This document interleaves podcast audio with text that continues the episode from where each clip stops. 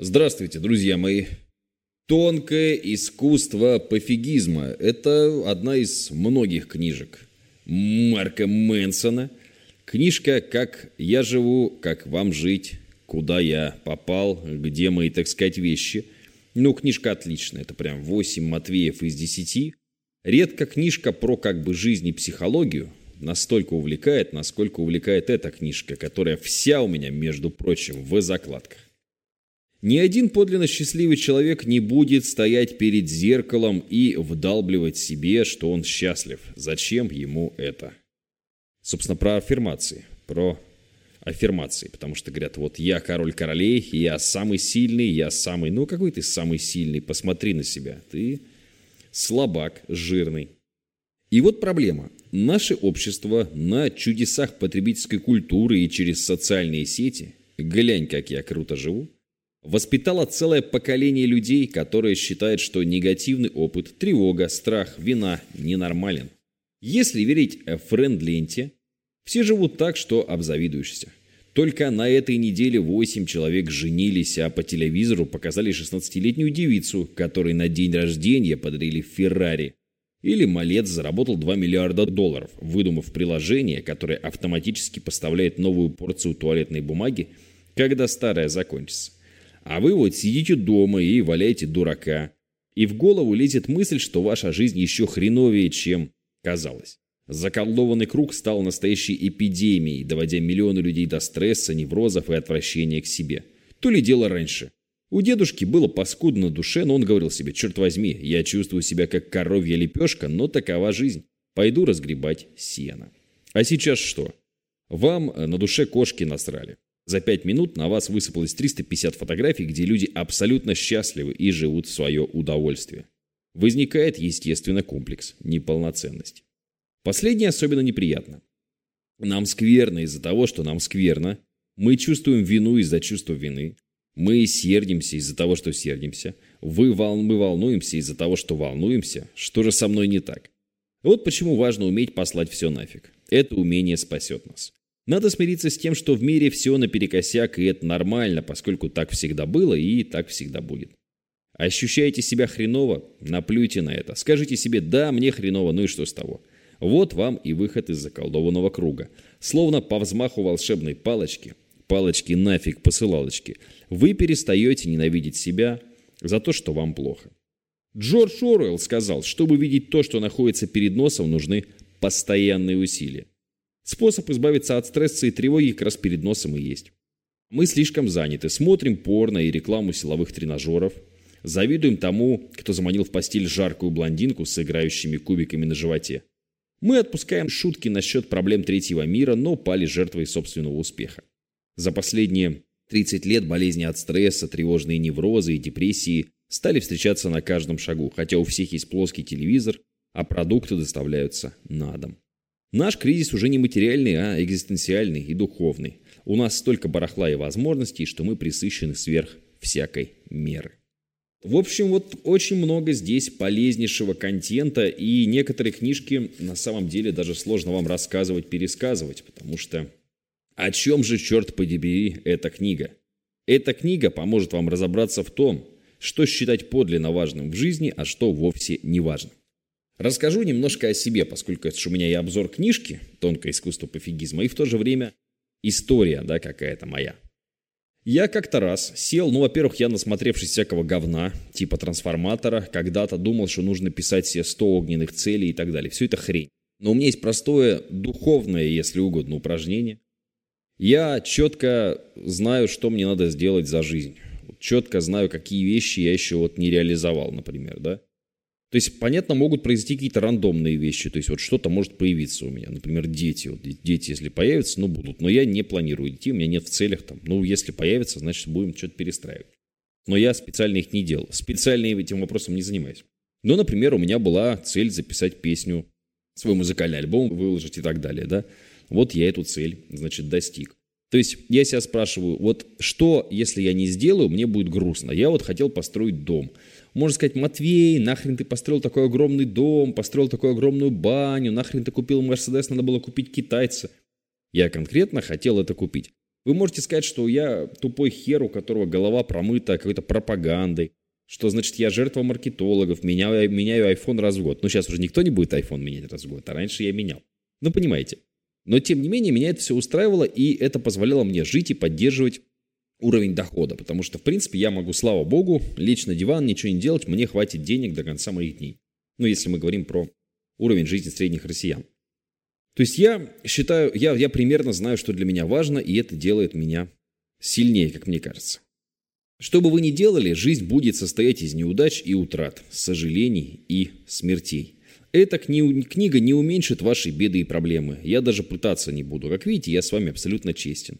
И к величию она не приведет. Да и привести не может, поскольку величие – иллюзия ума, целиком надуманная цель и наша личная психологическая Атлантида. Зато книга покажет, как обратить вашу боль в орудие, вашу травму в силу, а ваши проблемы в чуть более приятные проблемы. С проблемой, кстати, тоже интересное рассуждение тут есть да, на тему того, что ты решаешь одну проблему, у тебя появляется следующая проблема. Вот, например, я сел и собрал все проблемы, которые преследуют мою игру «Больше золота». Я четко понимаю, что я сделал отлично и что я сделал плохо. Сейчас я исправлю эти проблемы и снова буду ввязываться в проблемы, делая следующую версию этой игры. Вот такая вот штука. То есть жизнь – это постоянное решение проблем или же... Да, в общем, да. В общем, да, тут добавить-то нечего. Просто вопрос это, к этому отношения. Я отношусь как к игре – мне кажется, эта модель крайне, э, крайне привлекательной. Счастье от решения проблем. Проблемы – это жизненная константа. Чтобы подтянуть физическую форму, вы записываетесь в тренажерный зал. Но тем самым создаете себе новые проблемы. Надо выделить время для занятий, рано вставать, потеть на тренажере, мыться, переодеваться, чтобы не вонять на весь офис. Или, допустим, такая проблема. Вы мало времени проводите с женой.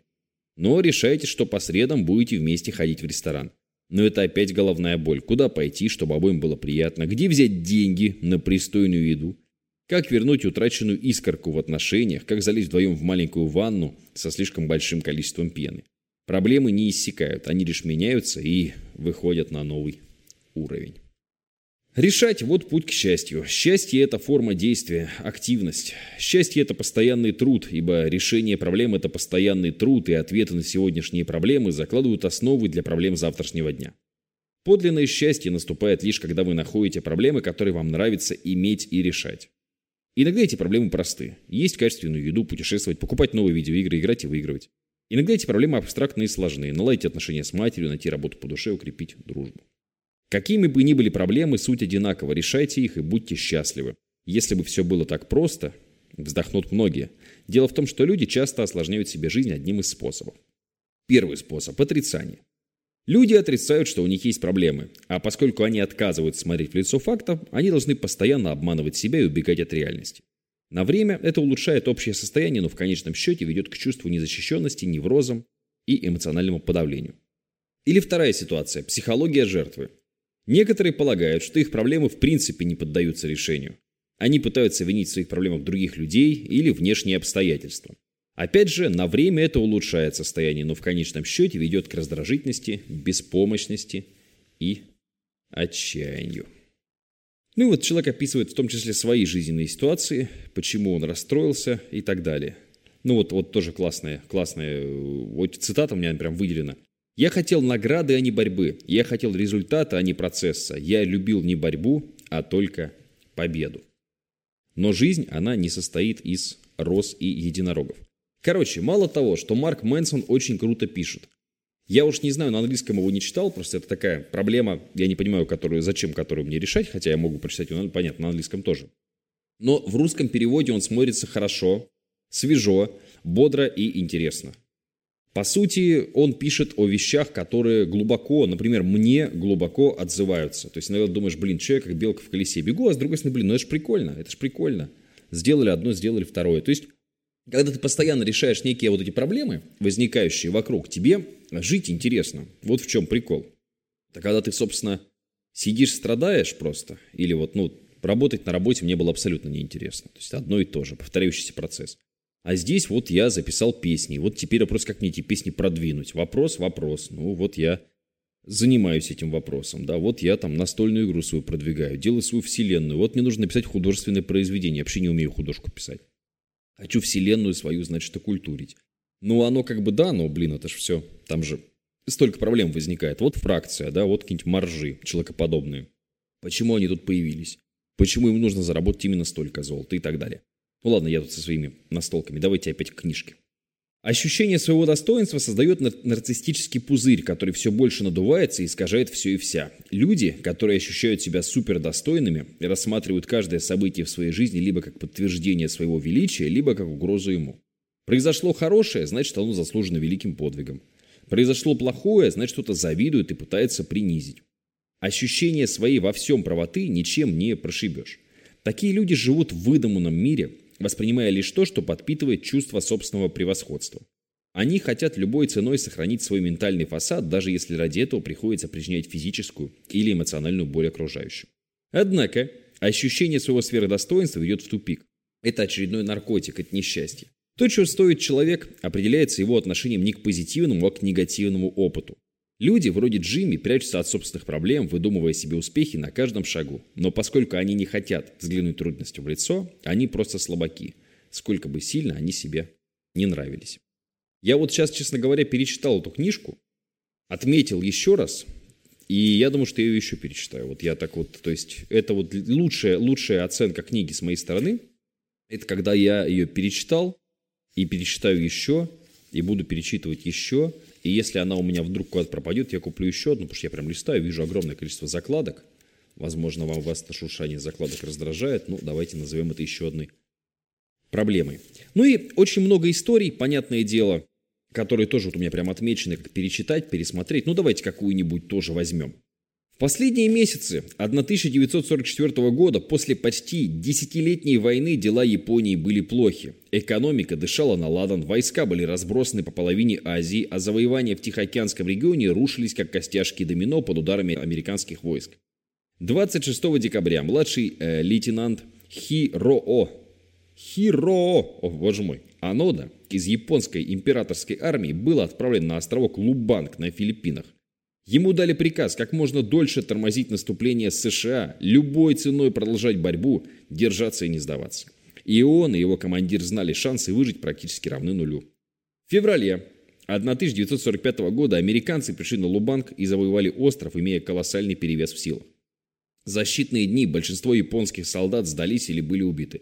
Однако Аноде и трем товарищам удалось скрыться в джунглях. Там они начали партизанскую войну с американскими войсками и местным населением, подрывали важные коммуникации, убивали солдат и всячески мешали американцам. В августе того же года США подвергли атомной бомбардировке города Хиросима и Нагасаки. Япония капитулировала, и самая смертельная война в человеческой истории подошла к мрачному концу. Однако тысячи японских солдат были разбросаны по островам Тихого океана. Большинство из них прятались в джунглях, не зная, что война окончена – как и раньше, они продолжали бороться и грабить.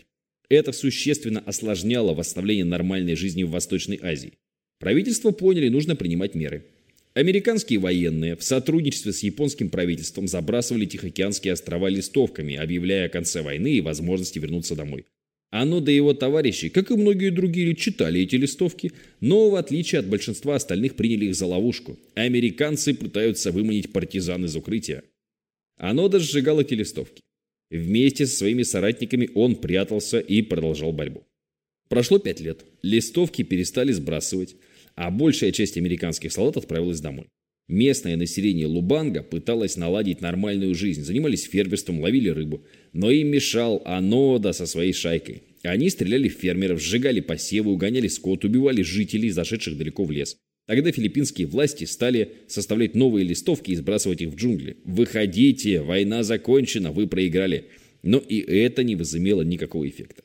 В 1952 году японские власти сделали последнюю попытку выкурить оставшихся солдат из Тихоокеанских джунглей. На сей раз с воздуха сбрасывали письма от их родных, фотографии из дома, личную просьбу самого императора. Однако Анода опять отказался верить, что информация правдива. Он полагал, что все это пропаганда и американский трюк – его люди не сложили оружие и продолжали бороться. Прошло еще несколько лет. Устав от террора, местные филиппинские власти собрали вооруженные отряды и дали отпор. К 1959 году один из соратников Ануды сдался, другой погиб. Через десятилетие последний подчиненный Аноды, человек по имени Кадзука, был убит в перестрелке с местной полицией. Проведя больше половины своей жизни в джунглях, Анода остался один. В 1972 году известие о гибели Кадзуки достигло Японии и вызвало переполох. Японцы думали, что последний из солдат Великой войны вернулся еще года назад. Японские СМИ стали задаваться вопросом, если Кадзука дожил до 1972 года, то, может быть, цел и Анода, последний боец старой Японии. В тот год японские и филиппинские власти отправили поисковые партии. Им нужен был загадочный младший лейтенант. Ныне миф, отчасти герой, отчасти призрак. Его не нашли. Шли месяцы. Рассказ о Аноде стал в Японии легендой. Этот герой войны сказался слишком безумным, чтобы существовать в реальности. Одни его романтизировали, другие ругали, третьи вообще считали его сказкой и выдумкой. Примерно в это время об Аноде услышал молодой человек по имени Норио Судзуки. Это был бродяга, искатель приключений, хиппи, который вырос через много лет после окончания войны. Он вышел из университета и четыре года путешествовал по Азии, Ближнему Востоку, Африке, спал на скамейках в парках, в чужих машинах, нанимался работником на фермы и сдавал кровь, чтобы расплатиться за постой. Это был вольный человек и, возможно, немножко сумасброд. В 1972 году Судзуки потянул на поиск приключений. Он уже вернулся в Японию, задыхался в строгих культурных нормах и ненавидел учебу, не мог удержаться на работе. Легенда о Аноде подсказала Судзуки, где искать решение проблемы.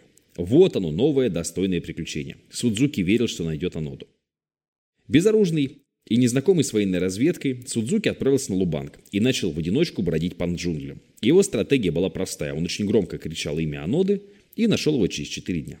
Некоторое время Судзуки прожил с Анодой в джунглях. К этому моменту Анода провел в одиночестве больше года. Ему не хватало общения, информации о внешнем мире, мужчины почти подружились. Судзуки спросил Аноду, почему он остался и продолжал борьбу. Последовал простой ответ. Приказ гласил никогда не сдаваться, вот он и не сдавался. Почти 30 лет он просто исполнял приказ. В свою очередь Анода поинтересовался у Судзуки, почему какой-то мальчик-хиппи заинтересовался им.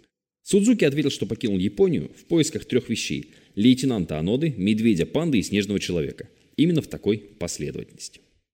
Позже Анода скажет, что он ни о чем не жалеет, скажет, что гордится своим выбором и временем, проведенным на Лубанге. Он скажет, что было честью посвятить огромную часть жизни случению существующей империи. Если бы Судзуки вышел, он наверняка ответил бы что-нибудь подобное. Он делал то, что хотел, и ни о чем не жалел. Эти люди выбрали страдания себе по вкусу. Анода решил страдать ради погибшей империи, Судзуки страдал ради приключений, сколь угодно рискованных. Для обоих страдания были не бессмысленные, но претерпевались во имя чего-то большего. Если страдание неизбежно, если жизненные проблемы неотвратимы, то более подходящим вопросом будет не как прекратить страдания, а зачем я страдаю и ради какой цели это делаю. Анода вернулся в Японию в 1974 году, стал знаменитостью. Его приглашали на ток-шоу, на радиопередачу, он опубликовал книгу. Но его ужаснуло то, что он нашел по возвращению в Японии. Потребительскую капиталистическую поверхностную культуру, которая потеряла все традиции, чести и жертвы, на которые было воспитано его поколение. Конечно, Анода попытался использовать свою внезапную славу для поддержания ценностей старой Японии, но новое общество осталось глухо к его словам. В нем видели смешной экспонат музея, а не серьезного интеллектуала. И вот ирония судьбы. Анода почувствовал себя дома хуже, чем за все эти годы в джунглях. Ведь в джунглях его жизнь имела смысл, она что-то значила. Это делало его страдания выносимыми и даже чуть-чуть желанными. В Японии же он нашел народ, чья жизнь казалась ему пустой. Кругом хиппи и женщины несложного поведения, да еще и одеты по-европейски. Поэтому в 1980 году Анода собрал вещи и уехал в Бразилию, где и прожил до самой смерти. Свобода в служении, так сказать. Короче, книжка интереснейшая. Дико ее рекомендуют. И историй много, и размышлений много, и цитат. Представьте, как ребенок учится ходить. Он сотни раз падает и ушибается. Но он же не останавливается и не думает, пожалуй, ходьба не для меня. У меня ничего не получится. Вот на этой цитате мы и закончим обзор книжки. Книжка великолепная. Я вот просто для вас прочитав, получил удовольствие и хочу еще раз ее перечитать однозначно. Однозначно. Марк Мэнсон, тонкое искусство пофигизма, друзья мои.